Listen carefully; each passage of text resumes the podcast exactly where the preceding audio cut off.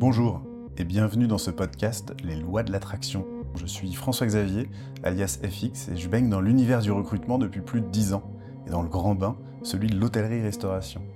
Depuis mes débuts en 2006, beaucoup de choses ont changé. En quête de sens, candidats et collaborateurs attendent des entreprises qu'elles les fassent progresser, eux et la société. Savoir placer l'humain au cœur de la stratégie d'entreprise est devenu un critère de réussite. J'ai décidé de créer ce podcast pour aller à la rencontre de dirigeants, de DRH, directeurs recrutement et de voir quelles sont leurs stratégies qui leur permettent d'attirer, de fidéliser et d'inspirer les collaborateurs. C'est parti pour ce podcast autour des lois de l'attraction. Alors, il y en a quelques-uns qui le disent. J'ai interviewé euh, Métro, euh, le grossiste euh, de la restauration, et, et la responsable recrutement, elle, elle dit justement qu'elle s'oblige à s'aérer, c'est-à-dire à aller voir ce qui se fait. Donc, je pense qu'elle se donne une journée par mois, ou je ne sais plus euh, s'il y a un rythme comme ça, mais et euh, une fois par mois, bah, elle sort, elle va, je sais pas, faire les petits déj euh, qui sont organisés par tel ou tel prestataire. elle va, je sais pas, sur un salon, elle va rencontrer des gens, des pairs. Mmh. moi, j'avais la chance de pouvoir le faire. Quand j'étais au groupe Bertrand, j'avais ce temps euh, qui faisait que je pouvais aussi euh, voilà, rencontrer un petit peu euh, les, les, les, innovations RH, les gens qui lançaient des choses, je les, je les recevais. En fait, mmh. ça, je, te rejoins complètement. Je suis sûr qu'il faut pouvoir lever un peu la tête. Et c'est un des mmh. problèmes dans plein, plein d'entreprises. c'est que tu es tellement dans l'immédiateté, dans répondre à tous tes mails, etc., que finalement, bah, tu, en fait, tu te mets jamais en mode un peu plus projet, tu, tu voilà, tu, tu, regardes pas un petit peu plus loin. Euh, et puis après, qu'est-ce que du coup tu arrives à, à, transmettre à tes équipes si tu en animes euh, Si tu es tout le temps toi-même un peu dans le jus, a priori, euh, ça va être un petit peu original. Et tu vois pas ce que c'est que la culture aussi, et ta culture, quand tu, quand tu te frottes pas à d'autres cultures? En fait, on n'arrive pas à comprendre ce qui, est, ce qui relève de la culture quand on sort pas de la sienne. Et, du coup, quand tu vois d'autres boîtes, d'autres recruteurs, etc., tu dis Ah ouais, ah tiens, c'est une culture qui est différente. Et en fait, c'est que comme ça que tu arrives à comprendre ta propre culture de boîte euh, ou de, même de pays. Hein, de... Et, du coup, euh, je me dis, euh, ça devrait être obligatoire, en fait, d'avoir ce moment où tu te confrontes avec des pairs, mais qui, qui, qui, qui font autre chose, qui, sont dans une autre industrie, un autre milieu, un autre secteur, voire un autre pays. Et là, tu fais, ah oui, peut-être que, ah, puis en fait, c'est ça qui me caractérise. tu sais, cette réflexion sur, la culture, en fait, je pense que tu peux pas la faire en étant uniquement le nez, euh, le nez, le nez dessus. Et comment tu le, tu l'as déjà vu ça? Ou des gens qui le font bien Ou tu l'as déjà recommandé ou... Alors euh, oui, enfin surtout le, la vision un peu, un peu transversale, euh, parce que déjà, d'une manière évidente, tu, tu, te nourris d'autres pratiques, tu te frottes à d'autres méthodes, etc. Donc ça te permet de t'améliorer dans ton, dans ton boulot. Mais mais le regard culturel, euh, mmh. en fait, c'est très difficile de. Tu sais, c'est comme un poisson dans l'eau. Tant que tu es dedans, euh, tant que es dedans, tu nages dedans, ça te paraît évident, ça glisse sur toi et tu te rends pas compte que, en fait, c'est un environnement particulier avec des valeurs particulières, etc. Et donc, euh, et c'est pour ça que les réflexions sur l'interculturel, moi, me passionnent beaucoup. C'est évidemment se frotter à d'autres pays parce que là, c'est encore plus fort. Et mmh. c'est là que tu te dis, ah bon sang, mais je suis française. Euh, et, tu t'en étais pas rendu compte. Tu t'es pas rendu compte que ta manière de penser, tes valeurs, ta manière de fonctionner, il y a des traits culturels euh, très forts. Et je pense que c'est c'est la même chose à l'échelle d'une entreprise où il y a une culture, où il y a une culture qui, qui, dont on ne se rend pas compte tant qu'on n'est pas confronté à, à l'extérieur. Et c'est des questions très fortes en ce moment parce que, ah bah ça. Voilà, parce que euh, comment on fait quand on ne partage pas le même lieu, le même espace, euh, ou des questions d'entreprise en forte croissance, comment tu fais pour garder ta culture quand tu grandis? Et, euh, et, se garder, je trouve que c'est un truc très conservateur déjà. C'est genre, bah, pourquoi tu ne peux pas la faire évoluer? Et si tu, si tu penses déjà en termes de comment est-ce que je vais la conserver, la garder, tu vois que déjà bah. c'est très, très anal comme approche, tu vois. C'est déjà genre, oh, je veux surtout pas changer. Euh, et ah, ça, dépend. Oui, mais si. Euh, enfin, pas changer. Après, si justement cette culture-là, elle te permet d'être efficace et de travailler dans l'esprit que tu as envie de donner à ta boîte, c'est peut-être important elle va, il va peut-être, il va peut-être, elle va peut-être changer la culture, mais je trouve que c'est important de garder l'esprit du départ. Au contraire. absolument d'accord avec toi, mais qu'est-ce que, enfin justement, il faut que tu, faut que tu sois très clair sur qu'est-ce qui fait, euh, qu'est-ce que tu dois garder, qu'est-ce que tu veux garder, et qu'est-ce que tu acceptes de faire évoluer. Et quand tu es dans une mmh. posture qui est déjà, comment est-ce que je conserve? C'est déjà euh, une posture qui est un peu dangereuse parce que potentiellement, pas toujours, mais ça veut dire que tu vas chercher à recruter les mêmes personnes ou des gens qui sont, euh, tu sais, ce jargon, qui sont des bons fits.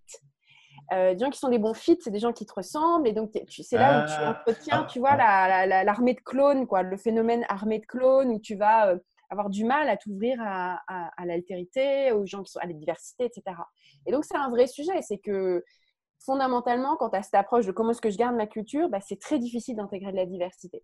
Euh, et, donc, euh, voilà, c'est un équilibre, évidemment, un, équilibre subtil à, à, trouver. Quels sont les éléments de ta culture que tu, qui, qui sont euh, essentiels à ton ADN, à ton âme, à ce que tu veux faire ou à ta stratégie? Et puis, qu'est-ce qui. Et en fait, il y a beaucoup de choses qui peuvent changer, évoluer, s'ouvrir, en fait, être bah, beaucoup Après, parfois, la garder, c'est pas forcément en recrutant des gens Mmh. qui correspondent à cette culture-là, mais c'est surtout de bien savoir quelle est cette culture qui t'est et de pouvoir la transmettre à des gens qui sont différents, etc. Ou par exemple, dans le cas de jean de, de, rachat d'entreprise, c'est que si toi, tu sais pas déjà quelle est ta culture, tu sais pas vraiment, mmh. euh, il y a quelque chose, tu le sens bien, mais ah, pour moi, c'est à la limite, si pour qu'elle perdure, il faut recruter des gens similaires, ça veut dire qu'en fait, tu la connais pas vraiment. Exactement. Si par contre, tu peux recruter n'importe qui et lui dire, bah, voilà qui on est, voilà mm. notre culture, etc., et que tu vas réussir à, la transmettre et à donner envie aux gens d'y adhérer, finalement, elle va se conserver, quels que soient les gens euh, que tu vas euh, bah, soit euh, acheter, soit intégrer sur l'histoire de l'entreprise. Mais, Exactement, est totalement d'accord avec toi, mais pour ça, tu es obligé de bien te connaître. Et, pour bien te connaître, il faut avoir ce regard extérieur. Il faut te confronter aux autres. Déjà, l'entraînement de parler de toi et de ce que tu fais, à des gens qui ne te connaissent pas du tout, qui ne connaissent rien à ton métier, etc. Donc déjà, c'est une première manière de se confronter à quelqu'un qui fait complètement autre chose. Par exemple, tu bosses dans l'informatique, euh, tu parles de recrutement à quelqu'un qui bosse dans la restauration, c'est quand même euh, c'est quand même vraiment différent. Donc, du coup, tu parles de, ah bah tiens, voilà euh, ce qui est caractéristique de mon industrie, caractéristique de mes trucs, et puis en plus dans mon entreprise, etc. Et puis, euh, et puis si possible aussi à une autre culture euh, d'un autre pays, etc. Idem, là, tu, tu, tu, comment dire, tu travailles la connaissance de toi, la manière d'en parler, tu affines le récit, le story, tu, tu te rends compte que cette partie justement de récit, le storytelling, elle est extrêmement importante parce que c'est ça qui va faire que tu arrives à attirer les autres, euh, à justement les, les, leur faire te connaître, leur donner envie, etc. Donc, euh, mmh. donc d'où la confrontation. À mon avis, c'est très important. Donc, il faut se confronter à d'autres euh, univers pour savoir quel est le tien. Et après, et donc aller voir à, l'extérieur. Et comment après tu l'as tu l'écris, comment tu, le, tu, la rédiges, cette, cette culture d'entreprise? Je ne sais pas si toi, tu l'as déjà fait, justement, d'accompagner des entreprises à se connaître? Alors, pas, j'ai jamais fait ça comme mission de conseil. Comment tu le euh, ferais? Ouais, ouais, ok.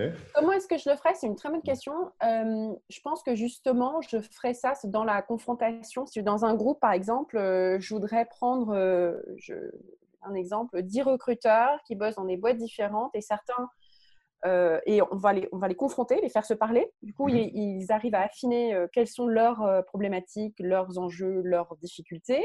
Ils se regroupent par affinité, enfin par tiens, on a les mêmes problèmes, et pourtant on ne travaille pas du tout dans le même secteur. tiens, comment ça se fait? Et du coup, après, à force de se confronter à ça, tu arrives à avoir un récit de ce que tu fais, ce qui te caractérise, comment tu, comment tu travailles et ce que tu recherches quand tu recrutes, par exemple, si tu es recruteur. Mmh. Et du coup, cette, euh, tu vois, en module comme ça, un peu comme ce que fait, euh, je sais pas, tu sais, dans le coaching, quand tu as une partie comme ça, de dans le coaching collectif, où tu as une partie où les gens apprennent euh, avec ces jeux de miroir, où tu as ces discussions, où tu as une écoute active, donc tu, tu, tu apprends à écouter l'autre, mais du coup, tu, dans ta tête, euh, tu fais Ah oui, tiens, moi aussi, ah oui, ah, ah c'est bien dit. Euh, et tu vois, tu t'enrichis de, de, ce que font les autres et tu apprends mieux à te connaître.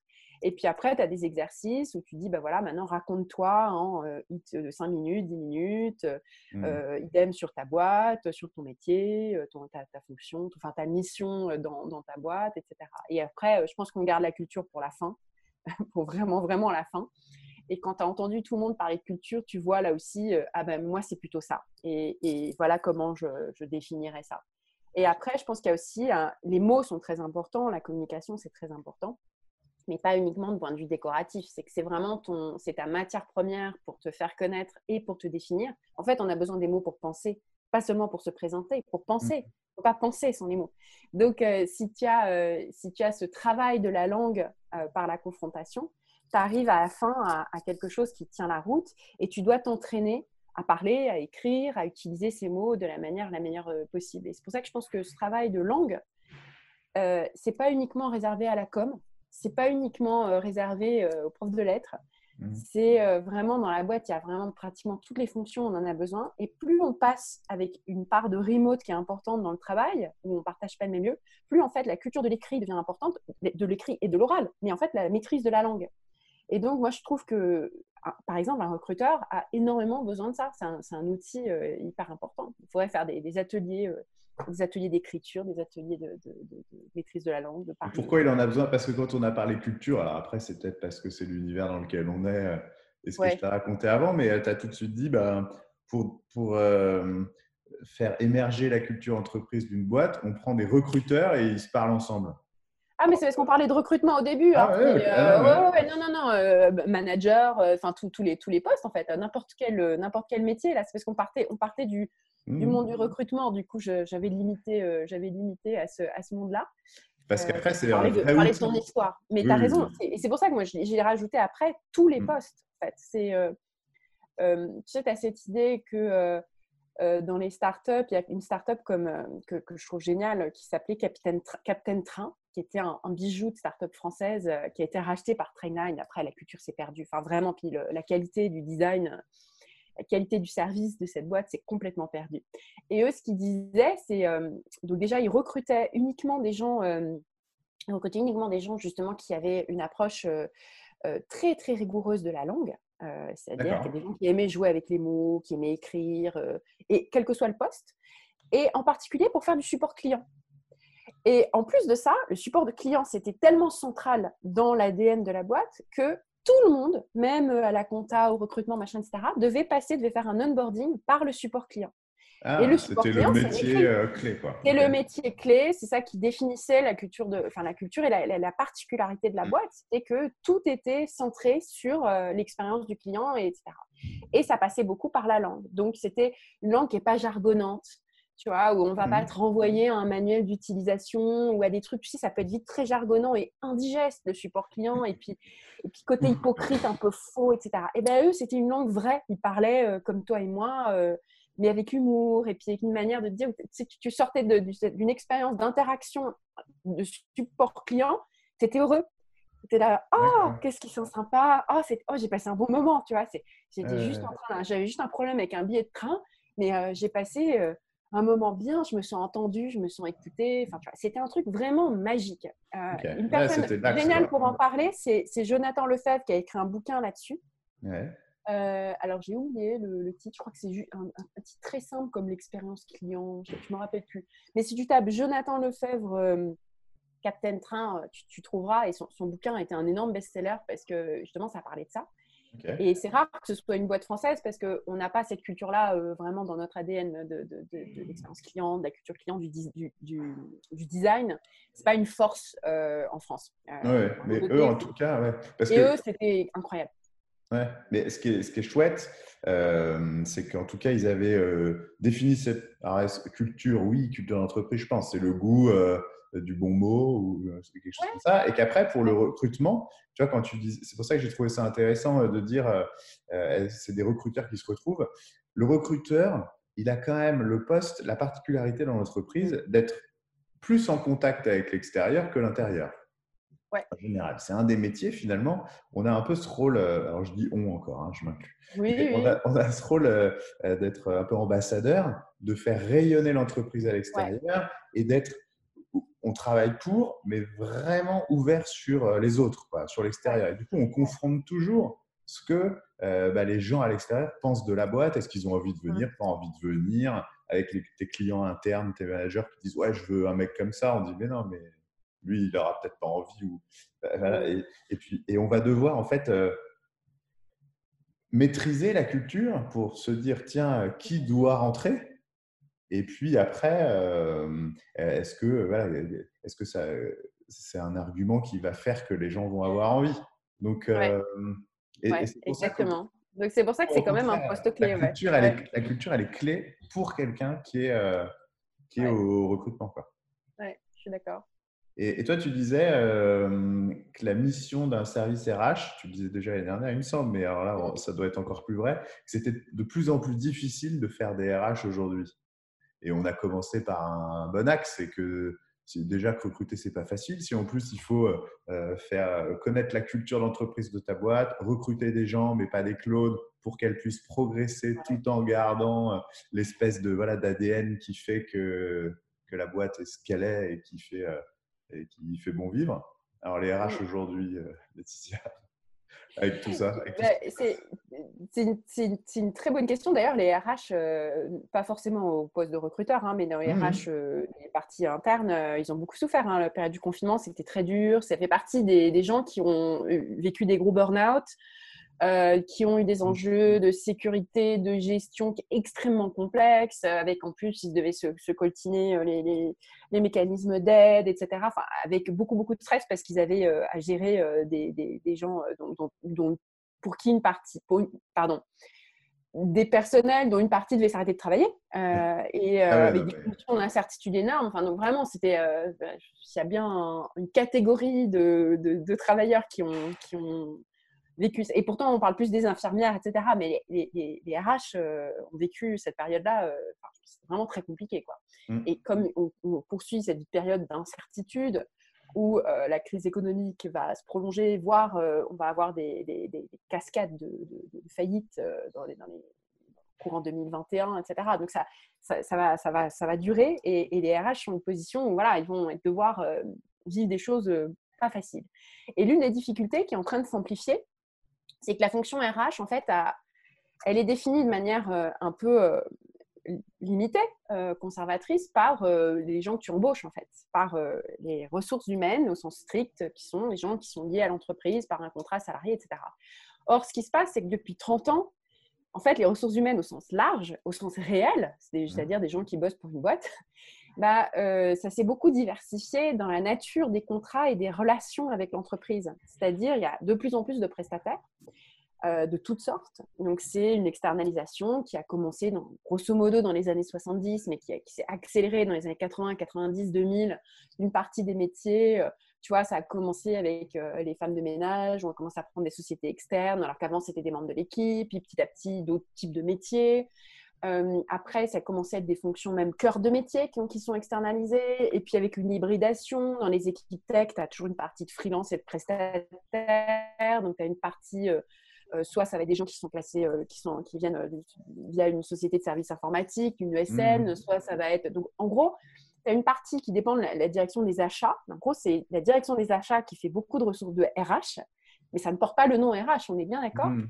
Oui, après, ils négocient les contrats en général, c'est pas forcément eux qui choisissent. Oui, exactement. Mais alors, du coup, c'est très différent d'une boîte à une autre. C'est que tu as des boîtes où les RH gardent cette partie un peu recrutement, mais c'est tabou de parler de recrutement ou d'onboarding quand il s'agit d'un prestataire ou d'un Mais c'est souvent le manager en fait qui reprend la main. Exactement. Rarement, et moi je l'ai vécu euh, le peu d'informatique que j'ai fait, mais en fait, euh, c'est pas du recrutement.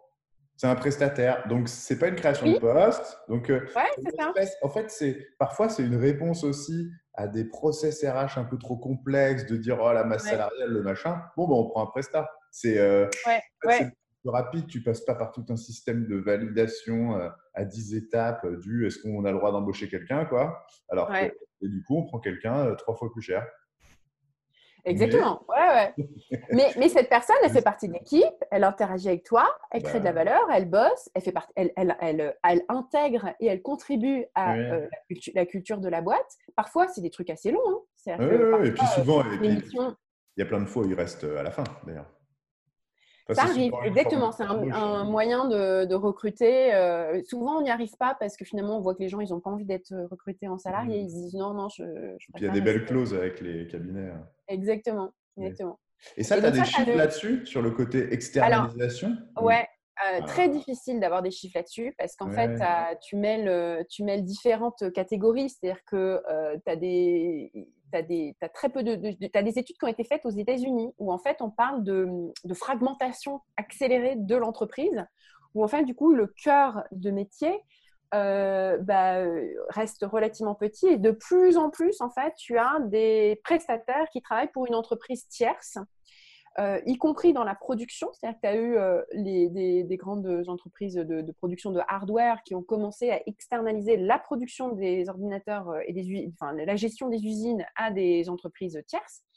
Et donc, en fait, mais c'est tellement complexe au niveau de, cette architecture, en fait, que ça échappe en partie aux statistiques. Parce que si tu regardes qui est salarié, en fait, tu peux être salarié de, de la boîte en direct ou tu peux être salarié d'une autre boîte qui fait des, services pour voilà. Et donc, si tu hmm. regardes les chiffres de salariés, par exemple, ça ne te donne pas une bonne, un, bon indicateur de euh, qui travaille euh, pour, pour, qui, en fait, qui est le vrai donneur d'ordre euh, du, salarié direct. Du coup, les chiffres de freelancing, par exemple, ne sont pas un bon indicateur parce que les freelances ne sont qu'une petite partie de hmm. l'ensemble des prestataires en fait qui bossent. Tu peux prendre ceux qui, les salariés des ESN, les salariés des boîtes d'intérim. Parce que tous les salariés l'ESN, déjà, ils travaillent euh, pour euh, une autre boîte. Exactement. Et donc, en fait, quand tu regardes les marchés, du coup, les secteurs, quand tu regardes le secteur du conseil et euh, la quantité d'emplois que ça génère, bah, ça a énormément grandi depuis les années 1960. Mais énormément, enfin, de manière exponentielle. Si tu regardes évidemment les ESN, c'est pareil. Tout, tout ce qui est service informatique, c'est un secteur gigantesque qui continue de croître et qui continue de croître maintenant beaucoup à l'étranger, donc dans des pays où euh, la, main-d'œuvre est moins chère. Donc, c'est des, des, centres euh, divers de, services informatiques euh, en Inde, au Maghreb, etc. etc. En, Roumanie, il y en a beaucoup en Roumanie, etc. si tu regardes ensuite évidemment les, sociétés de services bah, qui font du catering, donc enfin restauration, ménage, gardiennage, euh, hôtesse, etc., etc. Tout ça aussi, tout d'un coup, ça a apparu comme si les métiers n'existaient pas avant. En fait, ils existaient, simplement, ils faisaient partie de l'équipe dans l'entreprise. Il y avait une réceptionniste, elle était salariée de l'entreprise, tu vois. Mmh euh, et là, tout d'un coup, bah non, c'est des nouveaux acteurs qui interviennent et qui font l'intermédiaire.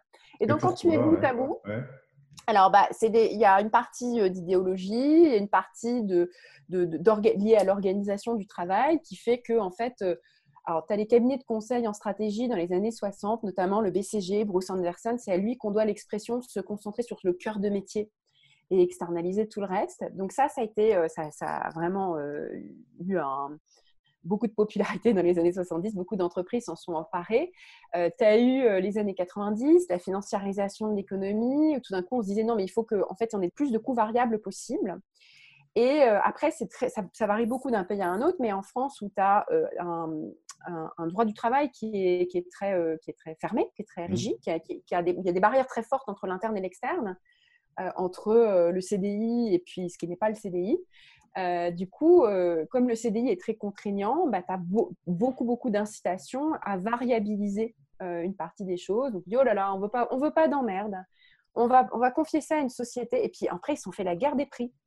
Donc, par exemple, dans le ménage, euh, tu as des guerres de prix telles que, alors, en bout de chaîne, les travailleurs, les travailleuses, c'est beaucoup de femmes, sont encore plus maltraitées. Hein. C'est vraiment, euh, parce que du coup, tu imagines, comme il y a ces sociétés, elles, prennent, elles font du profit entre les deux. Hein. donc, euh, du coup, elles, squeezent, elles squeezent au maximum les, les, coûts côté, côté travail et ça donne les femmes de ménage à, à l'hôtel Ibis Batignolles qui sont en grève depuis 14 mois parce qu'elles ne sont pas payées de leurs heures sup, parce qu'en réalité, la société de prestation qui travaille, la société de service de ménage qui travaille pour Accor, euh, ne paye pas à l'heure, mais paye à la chambre.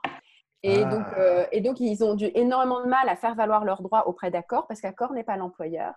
Et la société de service entre les deux, euh, bah, du coup, oui, maltraite, je pense qu'on peut le dire dans, le monde. Ce n'est pas tout le monde, hein, ce n'est pas toutes les entreprises, mais ça, disons que ça met une pression supplémentaire sur, les, sur le travail. Et puis, accord, c'est pas leur problème puisque c'est pas leurs employés. Et donc, tu vois, ça complique énormément les choses. Alors que pourtant, on est quand même un peu dans le cœur du métier, hein, parce qu'avoir une, Ah, chambre, bah, faire une chambre, euh, euh, ouais. euh, en tout cas, si tu Ouais. regardes des, des, des- des palaces ou, ou des hôtels un peu plus luxe, euh, je pense qu'au contraire, tout ce qui est ménage, c'est un peu clé, quoi. Bah ouais.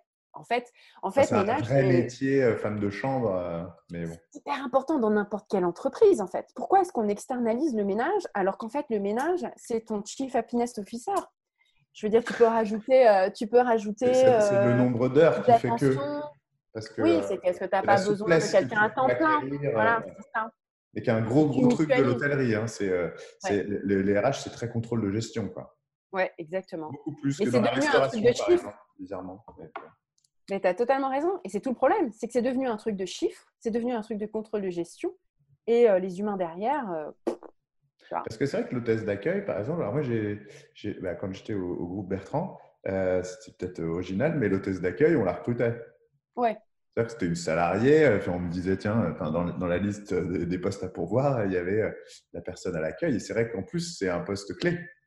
bien sûr. Mais dans la restauration, je pense plus Ah que. non, non, non, mais attention, au siège, hein, au siège. Ah, au siège, ouais. Bien sûr. Ah bah oui, alors les hôtesses d'accueil en, en restaurant, euh, c'est elles qui s'occupent des réservations, etc. Donc, Ah oui, c'est- une des premières personnes que tu vois qui t'emmène à ta table. Donc ça, c'est voilà, il n'y a, pas photo, c'est un poste hyper important. Mais au siège aussi finalement, Ouais. parce que tous les gens que tu vas recevoir, euh, moi dans mon cas, euh, euh, tous les candidats que tu vas recevoir, Ouais. je sais que parfois j'allais demander, alors qu'est-ce que tu en penses? Il a été, enfin, il s'est bien comporté ou c'est assez révélateur aussi ce- cette Ouais. relation que tu peux avoir avec l'hôtesse d'accueil. Euh, Oui, du coup, est-ce que test, tu euh, délivres, est-ce que tu délivres pas? Euh, Ouais.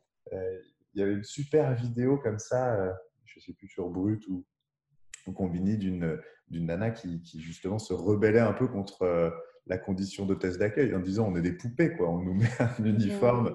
euh, de l'entreprise, on nous pose là et puis les gens euh, sont plus ou moins euh, respectueux quoi.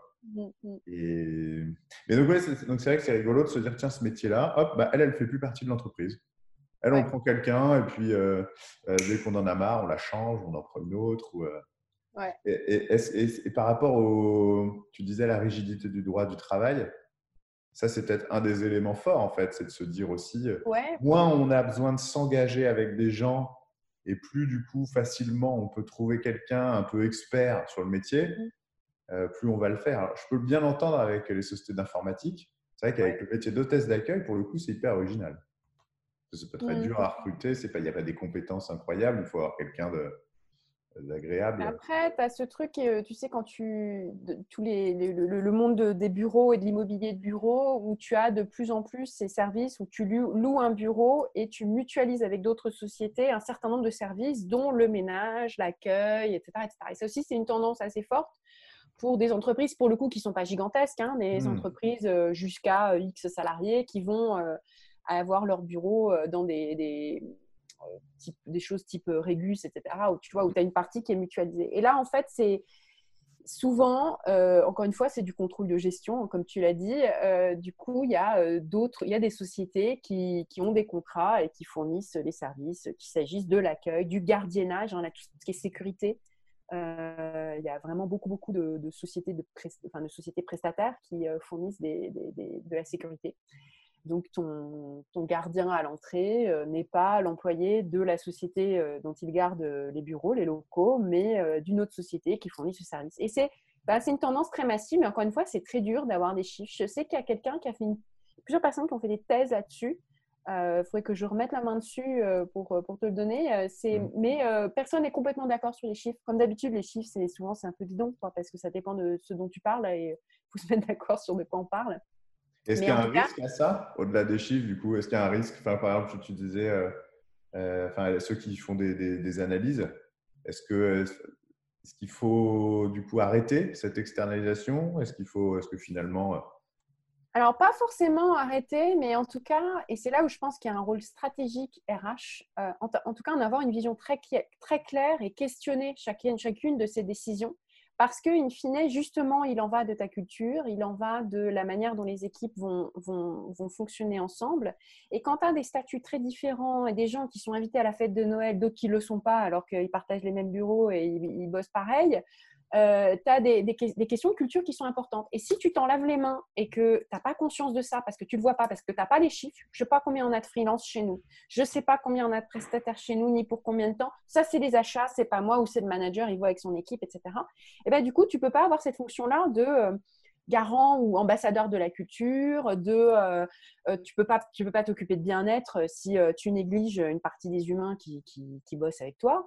Euh, et, tu, perds, euh, tu, perds la vision, tu perds la vision de ça en fait. Et, mmh. parfois, les questions sont des bonnes questions. C'est que le ménage, est-ce que vraiment on est obligé d'externaliser? Alors, dans notre cas précis, est-ce qu'on ne pourrait pas justement recruter quelqu'un à qui on confie encore un peu plus de tâches, qui va avoir un métier euh, plutôt valorisant, qui fait partie de l'équipe, etc.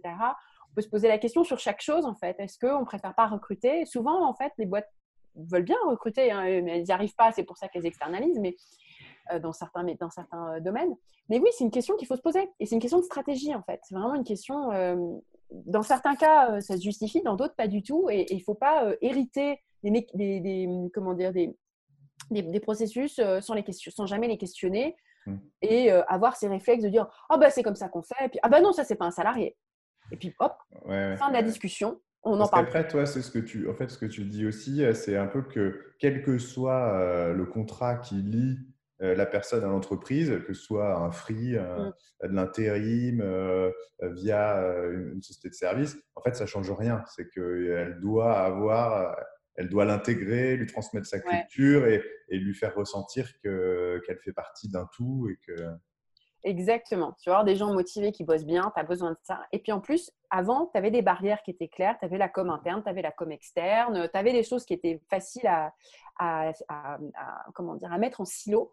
Mmh. Et aujourd'hui, ce n'est pas possible. C'est ça qui caractérise la marque employeur aujourd'hui. C'est que euh, un scandale côté consommateur va affecter ta marque employeur. Un scandale côté employeur, disons que tout d'un coup, ça se sait que tu as maltraité des gens quelque part, etc., bah, ça peut amener un boycott des consommateurs. Et tout est mmh. mêlé. Et puis, l'interne et l'externe se brouillent parce que Glassdoor, parce que je sais pas quoi, Cora, euh, forums divers, réseaux sociaux. Euh, si tu veux, il y a une porosité qui est croissante dans cet accès à l'information et ça intéresse les gens. et l'élément de comment est-ce que tu traites les gens, ça va se savoir. Et puis parce que derrière, tout fonctionne en communauté et en écosystème, c'est-à-dire que tu voudrais avoir des, euh, euh, de la cooptation, bah, tes anciens employés vont être des ambassadeurs qui connaissent bien la culture, qui vont t'envoyer des gens intéressants.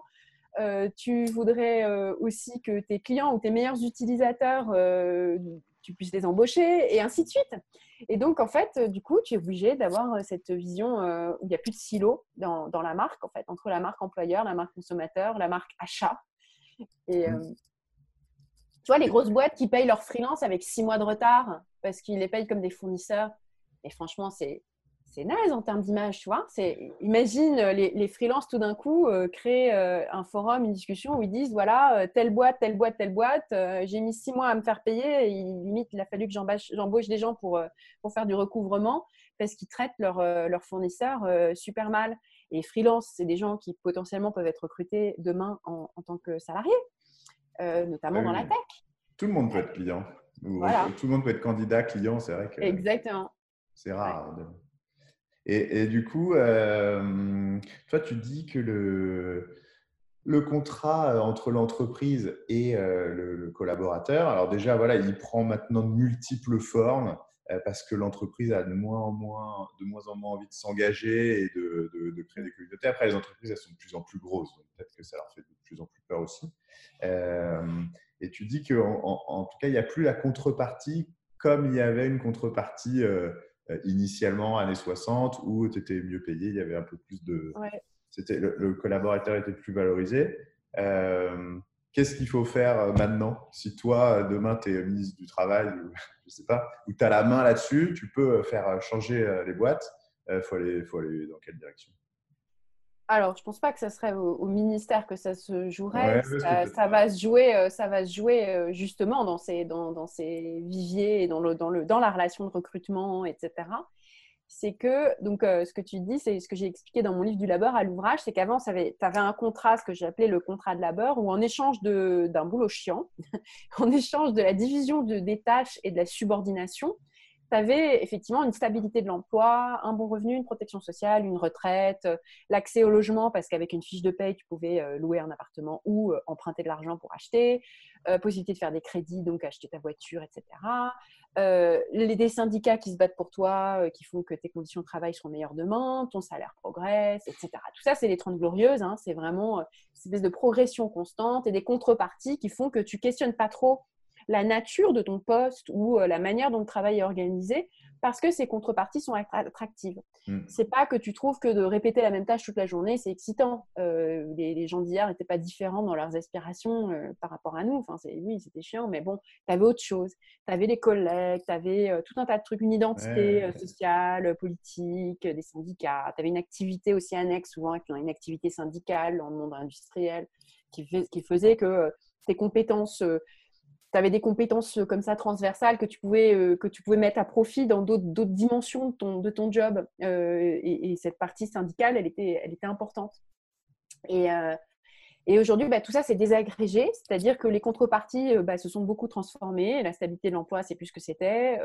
en valeur relative, beaucoup d'emplois n'ont pas progressé dans leur rémunération. Au contraire, certains ont régressé.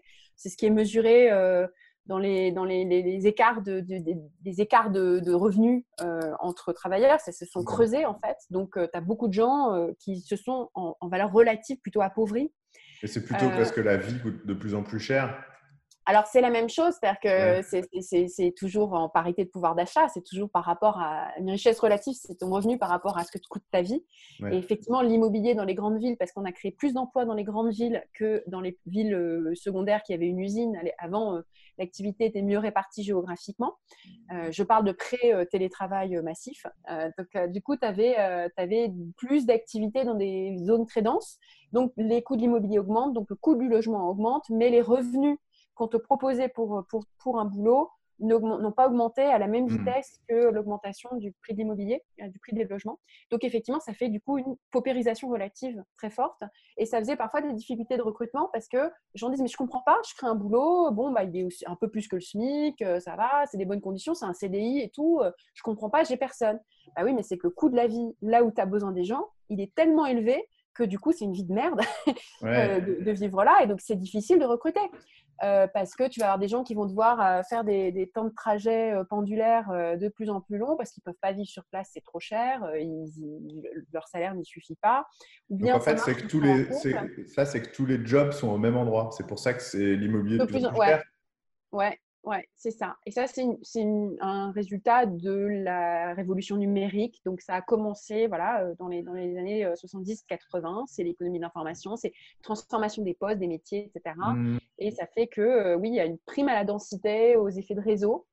et c'est encore plus vrai dans le, dans le, dans le numérique. Là, peut-être que ça va justement être inversé ou ça va pouvoir en tout cas changer un peu avec le télétravail et qu'on va pouvoir. C'est une grande question. c'est une grande question. C'est à quel point est-ce que ça va se transformer, euh, est-ce que la géographie va se transformer?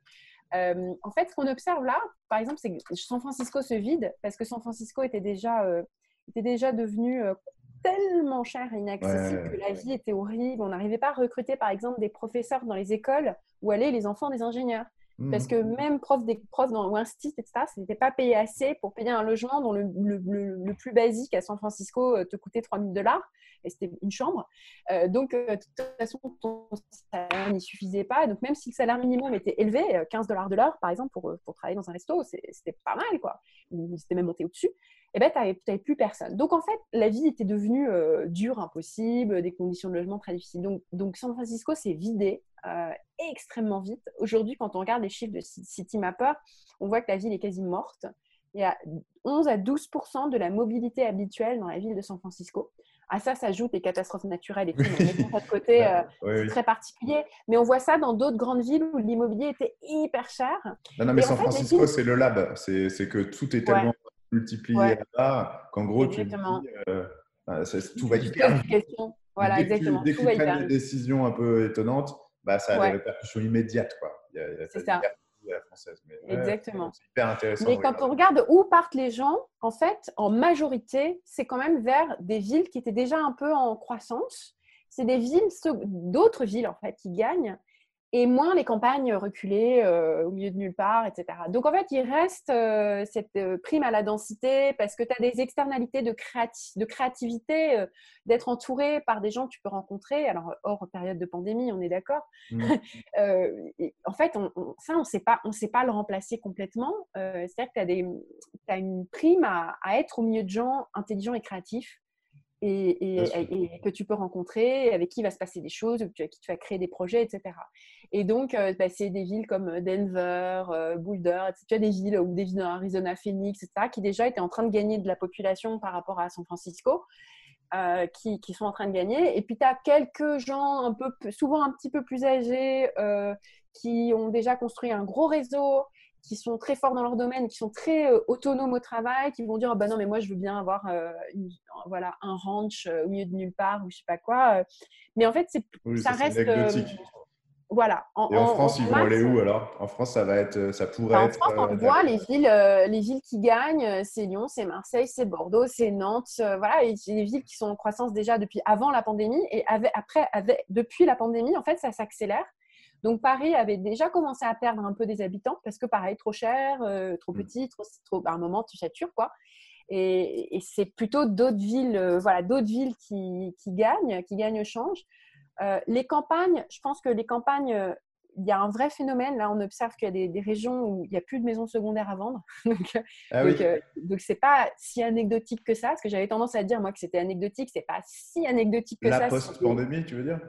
Là, euh, pendant la pandémie. Enfin, post-confinement. ouais, on, est en plein dedans encore, hein, malheureusement. Depuis, tout le monde est allé acheter des maisons secondaires. Bah, voilà, exactement. C'est cette envie d'avoir euh, de l'espace, euh, le fait que bah, quand un tiers des gens travaillent à distance, bah, ils se disent oui, avoir une pièce en plus, quand même, c'est sacrément important. Hmm. Donc, ça, effectivement, ça chamboule complètement le rapport au logement, à la.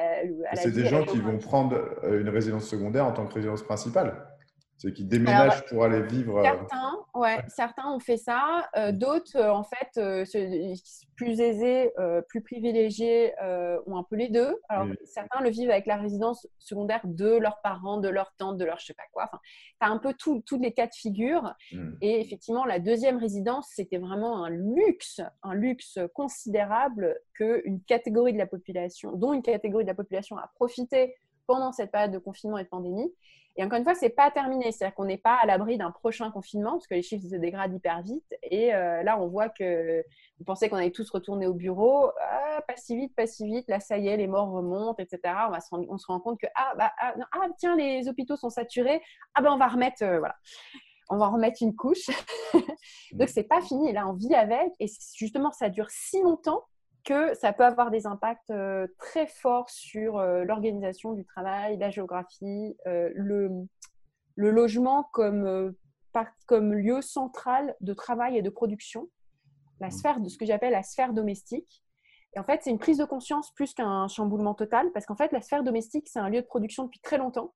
C'est 2 millions de travailleurs domestiques qui travaillent au domicile d'autres individus en France. donc, c'est des gens qui euh, sont auxiliaires de vie, qui s'occupent euh, de personnes âgées, que d'ailleurs, entre parenthèses, on n'arrive pas à recruter. Hein, et avec le vieillissement de la population, euh, on a besoin de recruter des centaines de milliers de personnes pour faire ces boulots-là. C'est des nounous, des nounous évidemment, des femmes de ménage, beaucoup de femmes, hein, tu vois, les travailleurs à domicile, c'est beaucoup de femmes. Et c'est les invisibles. et la pandémie les a rendus un peu visibles beaucoup plus visible. Et puis à ça, c'est ajouté euh, des télétravailleurs. Et là, tout d'un coup, on dit Ah, bah oui, bon sang, mais la sphère domestique, c'est une sphère de production.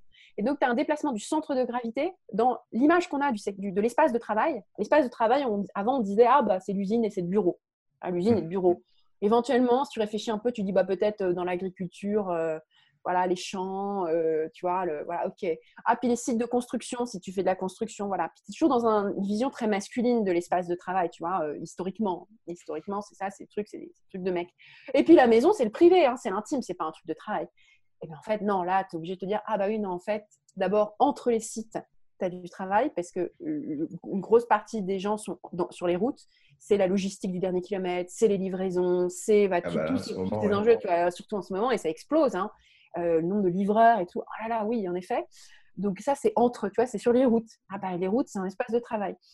Euh, parce qu'avant, tu le pensais peut-être pour les camionneurs, mais maintenant, tu vois que c'est une flopée de gens euh, qui, sont, qui sont comme ça. Et puis, avec les smartphones, on se dit, bah oui, en fait, sur la route, on est en train de travailler. C'est un espace de travail, y compris quand tu fais d'autres boulots euh, dans l'économie du savoir. Et enfin, la sphère domestique, on ne peut plus fermer les yeux. La sphère domestique est un lieu de travail, est un lieu de production. Et ça pose tout un tas de questionnements sur l'organisation du travail qui sont hyper fondamentaux. Pourquoi? Pourquoi justement de, savoir euh, en quoi euh, le fait que la sphère personnelle soit un lieu de travail, ça... Alors d'abord parce que c'était pas, euh, tu vois, historiquement, tu avais la période pré-industrielle où en fait la sphère domestique se mêlait euh, les tâches, euh, les tâches euh, du ménage et les tâches de l'entreprise. ça ne s'appelait pas une entreprise d'ailleurs, la famille était le, lieu, de travail. Quand tu étais artisan, paysan, etc., tu vois, tout se mélangeait.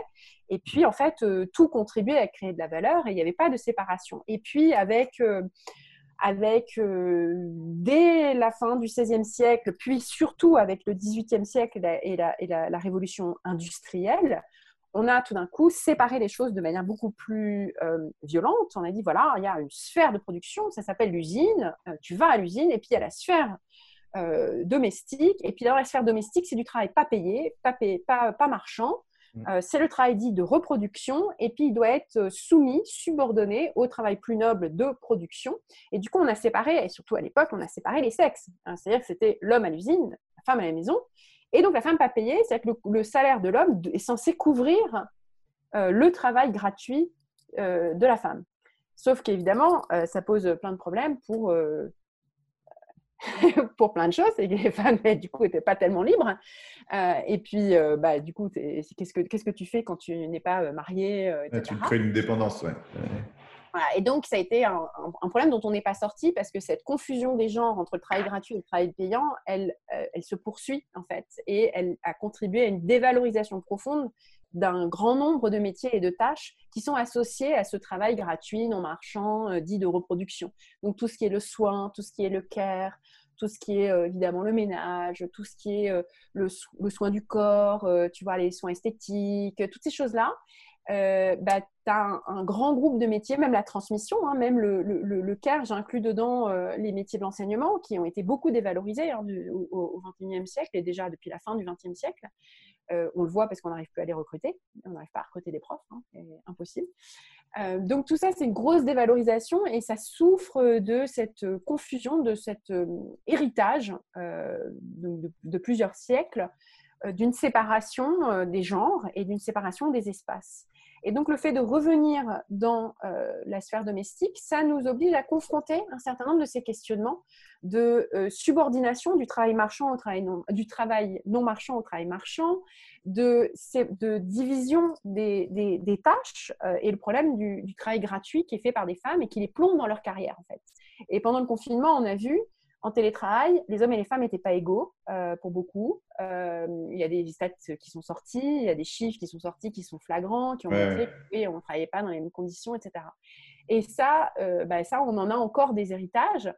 Il y a des progrès qui sont faits. congé paternité, c'est un beau progrès, mais en même temps, il est trop timoré. On n'a qu'une semaine obligatoire. Donc finalement, si 90% des, des, hommes ne prennent qu'une semaine, ça ne change pas ça ne les met pas à égalité, si tu veux, face au moment de, l'arrivée de l'enfant. Mais ça va quand même dans le bon sens. Je ne suis pas une révolutionnaire. Je me dis, OK, il faudrait, plus, mais ça va quand même dans le bon sens. Euh, donc, tu vois que c'est des questions en fait, qui sont tous liées à ça, à cette question de, euh, de notre rapport à l'espace et au centre de gravité de la sphère domestique, avec cette confusion entre euh, toutes les tâches qu'on a. Et la vie privée et la vie mmh. professionnelle, on ne peut pas les séparer. Ah Après, de moins en moins, surtout, bah, alors ça, il y a un sujet qui me plaît pas mal, c'est tout ce qui est euh, les, jeunes. Et, je sais que toi, tu parles de quête de sens et que du coup, euh, ce, qui est, ce, qui est, clair aujourd'hui, et alors peut-être encore plus aujourd'hui, aujourd'hui, c'est le fait de se poser beaucoup de questions et de se dire, je pense que là, il va y avoir beaucoup de gens qui vont se demander, tiens, mais c'est quoi mon rôle euh, dans l'univers? Non, mais plus, est-ce que vraiment je suis à ma place ici euh, Les transports? Alors, c'est toujours très vrai après les vacances parce que bah, quand tu prends des vacances, tu, tu, lèves la tête du guidon, tu commences à prendre un petit peu de recul, tu te dis, mais attends, mais est-ce que c'est vraiment ça qui me plaît Et là, en plus, avec tous les éléments un peu perturbateurs qui nous arrivent, euh, de, de, de, de, maladies, etc., tu, peux légitimement te poser encore plus de questions sur euh, bien choisir la, direction dans laquelle j'ai envie d'aller. Et en plus de ça, imaginons que tu es un peu un jeune, que tu as une vingtaine d'années, qui est quand même une des catégories en ce moment, à mon avis, pour qui c'est le plus complexe, quoi, parce que tu n'es même pas encore dans le monde du travail, que tu dois le regarder d'un œil hyper, inquiet, mais où tu dois avoir un peu de mal à appréhender ce qui va t'arriver. Euh, comment on peut leur donner envie euh, de continuer à travailler comme les entreprises ont envie de nous faire alors, tu as raison de parler des jeunes parce qu'eux, ils entrent sur un marché qui est très compliqué pour eux où euh, tout un tas de choses ne leur sont pas accessibles. C'est-à-dire les contreparties du contrat de labeur, euh, on ne leur offre pas. Euh, stabilité de l'emploi, ça n'existe pas. beau salaire, bah, ce n'est pas terrible. Enfin, ce n'est pas, pas, très élevé, notamment en France. Donc, bah, non. Par contre, division des tâches et subordination, ça oui.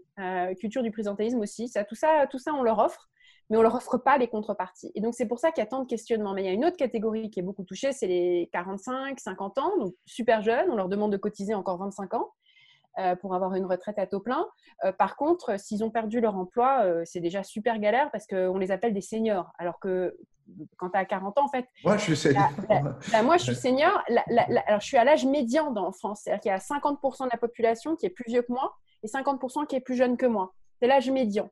C'est quel âge ça? C'est entre 41 et 42. Euh, et ça monte évidemment puisque la population vieillit. Donc, très bientôt, euh, tu vois, en, en Allemagne, l'âge médian, c'est 45 ou 46. C'est l'âge auquel tu es considéré comme senior dans certaines boîtes, dans certains types de cultures. Tu fais, waouh, en fait, il y a 50% qui est plus vieux que moi, mais et je dois cotiser encore 25 ou 30 ans, mais je suis senior. Tu sais, un truc, c'est complètement déconnecté de la réalité démographique et culturelle. Et donc, eux, bah, pareil, tu vois que bah, tu es reconfronté en fait à la dureté du marché et tu te rends compte que euh, on veut pas de toi, que euh, euh, on, on, te met plein d'étiquettes, tu es, trop cher, mais trop rigide, mais trop ceci, mais trop cela, et c'est super dur. Et ça, c'est une catégorie où, euh, notamment parmi les cadres, cadres sup qui ont perdu leur boulot, bah, on va dire bah, je vais me mettre à mon compte, je vais créer un cabinet de conseil, etc. Et donc, tu as des vagues d'entrepreneuriat. Euh, et oui, de quête de sens, mais ça, c'est parce que tu as, tout perdu. Euh, et quand tu as 20 ans, bah oui, quête de sens, mais c'est parce qu'on t'offre rien. Donc, ce n'est pas un truc générationnel, c'est un, problème lié à une, transition de, notre, de, notre, modèle de travail, de notre économie, euh, et une accélération d'un certain nombre de transformations qui fait que tu n'as pas de place, tu sais pas où te mettre. Et c'est pas parce que les gens de 20 ans aujourd'hui sont très, très, très différents des gens de 20 ans il y a 50 ans. Ah euh, en termes d'aspiration, enfin, on est toujours pareil. Tu, tu, prends un jeune et tu le mets aujourd'hui. Euh, bon, voilà. Euh, et donc, les gens de 40 ou 45 ans aujourd'hui sont plus proches des gens de 20 ans d'aujourd'hui que des gens de 45 ans d'il y a 20 ans. Tu vois ce que je veux dire? Oui. Donc, ce n'est pas un phénomène générationnel, c'est un phénomène d'environnement, de, de, de, de transition générale. Et à ça s'ajoutent des problèmes et des catastrophes euh, dont on sait qu'elles sont là ou qu'elles et qu'elles vont venir. Donc ça ajoute beaucoup d'anxiété et beaucoup de questionnements sur le sens. C'est-à-dire c'est un réchauffement climatique qui s'accélère, des catastrophes naturelles qui se multiplient, mmh. des tensions géopolitiques euh, qui sont à, un point qu'on ne peut pas s'empêcher d'avoir peur. Euh, des phénomènes migratoires qui vont s'amplifier avec des réfugiés climatiques qui vont se compter par millions ou centaines de millions. Euh, et puis, tu ajoutes des pandémies, où maintenant on se dit, oula, oui, ça, ça, ça reste encore un truc. Euh, ça fait beaucoup euh, et ça fait des questionnements. On est sorti de ce cercle vertueux de l'économie de masse du XXe siècle où, quand tu achetais une voiture, on te disait, tu fais du bien à l'économie, tu soutiens l'économie, tu fais du bien. tu consommes, tu sais, c'est vertueux. Puis quand mm. tu travailles, c'est vertueux. Et tout ça, ben, tu peux plus te le dire parce qu'il n'y a rien de vertueux. Tu travailles dans l'industrie. Tu... Sauf si tu achètes une Tesla. Non? Mais même. Et encore, et encore, on commence à dire en fait c'est pire. ouais, et puis ces entrepreneurs-là, ils, sont beaucoup de répit. Ouais, c'est ça, exactement. Euh, enfin, tu te dis oui, au moins je fais électrique, mais après tu te poses des questions sur mais oui, mais moi, quel est le mix énergétique dans le pays où je consomme l'électricité? Enfin, tu t'en sors pas, quoi. le, le, le, plus vertueux, c'est celui qui consomme rien du tout mais du coup, euh, mais du coup tu ne contribues pas à la croissance de, l'économie et, euh, tu ne règles pas les problèmes de pauvreté et de, et de, croissance. voilà. donc, en fait, c'est une espèce de truc qui est devenu insoluble. Euh, c'est une espèce de, triangle que tu peux pas. Enfin, de, truc que tu peux pas. comment dire Je sais plus, il y a une expression. Bref, tu n'arrives plus à, à régler l'équation, à régler le problème. Donc, euh, donc cette question du sens, elle est, elle est devenue euh, complètement insoluble. Et en plus, quand tu te la poses à l'échelle individuelle, alors qu'en fait, c'est une série de questions qui sont des questions collectives, des choix de société, des questions environnementales, etc., où toi, tout seul, il n'y a pas grand-chose que tu peux faire, et eh ben, tu as encore moins de réponses euh, à l'échelle individuelle. Donc, on n'est pas sorti de l'auberge. Mais l'entreprise, par contre, elle peut y répondre. Il y a un des éléments qui est quand même ultra majeur, et tu le disais tout à l'heure, c'est que quand tu vas travailler, une des choses qui va faire que tu vas te lever avec la banane et l'envie d'y aller, c'est que tu vas le faire avec des gens sympas, dans, un environnement euh, chaleureux. Euh, il paraît qu'il ne faut pas dire bienveillant, mais, mais en tout cas, voilà, où, où, on, a envie de travailler ensemble et de construire quelque mm. chose. Alors après, même si ce n'est pas la boîte la plus incroyable qui soit, mais euh, au niveau du produit qu'il offre, mais en tout cas, si tu le fais dans un contexte qui est sympa, c'est mm. là, en tout cas, où tu peux faire vivre une aventure euh, humaine euh, aux gens qui va faire qu'ils vont vachement, enfin, beaucoup moins avoir envie de se poser des questions existentielles, etc., qui vont dire, bon, moi, je suis content, hein, dans la boîte, c'est cool, ça se passe bien, quoi.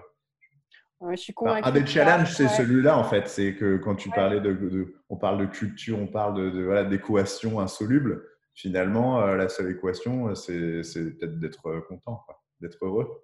Ben, c'est ça, ben, c'est de régler tes problèmes immédiats. C'est comment est-ce que je fais pour vivre? Il me faut un revenu, je dois payer mon loyer. Et puis comment est-ce que je fais pour satisfaire mes besoins de créature sociale qui a besoin de liens, qui a besoin d'être touché, de passer du temps avec des gens sympas, etc. Et, et puis tu as des gens qui, pour qui la question du, de, de, la mission, de la vision de long terme est plus importante que pour d'autres. En fait, on est assez inégaux là-dessus. C'est des questions de personnalité, en fait. Tu as des gens qui ont besoin de faire des trucs, euh, tu puis de voir très loin. Euh, d'autres, euh, ils sont contents d'être avec un groupe de gens sympas et puis de boire un verre et, ils sont bien. Et c'est voilà, c'est pour ça, pour ça, pour le coup, il y a des réponses différentes. Mais, mais tu as raison, c'est un, c'est un truc à se fabriquer. Euh, moi, j'appelle ça le contrat d'ouvrage, du coup, puisqu'on n'a plus le contrat de labeur vertueux qui fonctionnait comme au XXe siècle. Eh ben, il faut trouver ses réponses à soi.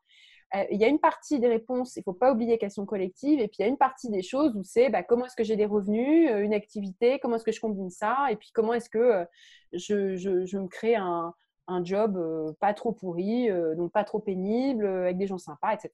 Et ça, donc ça, c'est euh, le nom de ton livre déjà, rappelle-moi. C'est du labeur à l'ouvrage, ça s'appelle. Du labeur à l'ouvrage. Et, on le trouve où? Ça, on, finit par un peu de. C'est euh, Kalman Levy. Kalman Levy, c'est sorti Kalman Levy. Euh, super. Tu as déjà cité euh, Jonathan Lefebvre, une, Jonathan Lefebvre, Jonathan. Ouais. Une des questions classiques, c'est à qui je devrais parler pour un prochain épisode? Ouais, et ouais j'y ai réfléchi. Alors, il y a, hum, ouais. J'ai un, ami euh, qui, euh, qui a appris un peu, euh, des, qui a commencé à travailler un peu sur les mêmes sujets que moi et que j'aime beaucoup. Il est très jeune puisqu'il vient juste de sortir d'école de commerce, mais ça fait des années qu'il entreprend. Et il s'est passionné pour le sujet de, bah, des transformations du travail et puis du, des, des freelances, des gens qui, qui, qui, refuse en fait cette subordination. Et lui-même, euh, il n'a jamais voulu faire un stage dans une grosse boîte, etc., alors qu'il était en école de commerce et tout, déjà très jeune, et il s'est posé cette question, et non, non, je veux pas ça. Il s'appelle Samuel Durand, je ne sais pas si tu le connais. Pas du tout. Euh, et donc, il a créé un projet qui s'appelle Going Freelance. Euh, et ben, maintenant, il intervient dans les boîtes pour parler de ça, des freelances, etc. Et il est en train de créer un documentaire sur le futur du travail. Euh, en pleine période de pandémie, c'était compliqué parce qu'il devait voyager beaucoup et notamment il y avait plein de tournages qui étaient prévus à San Francisco.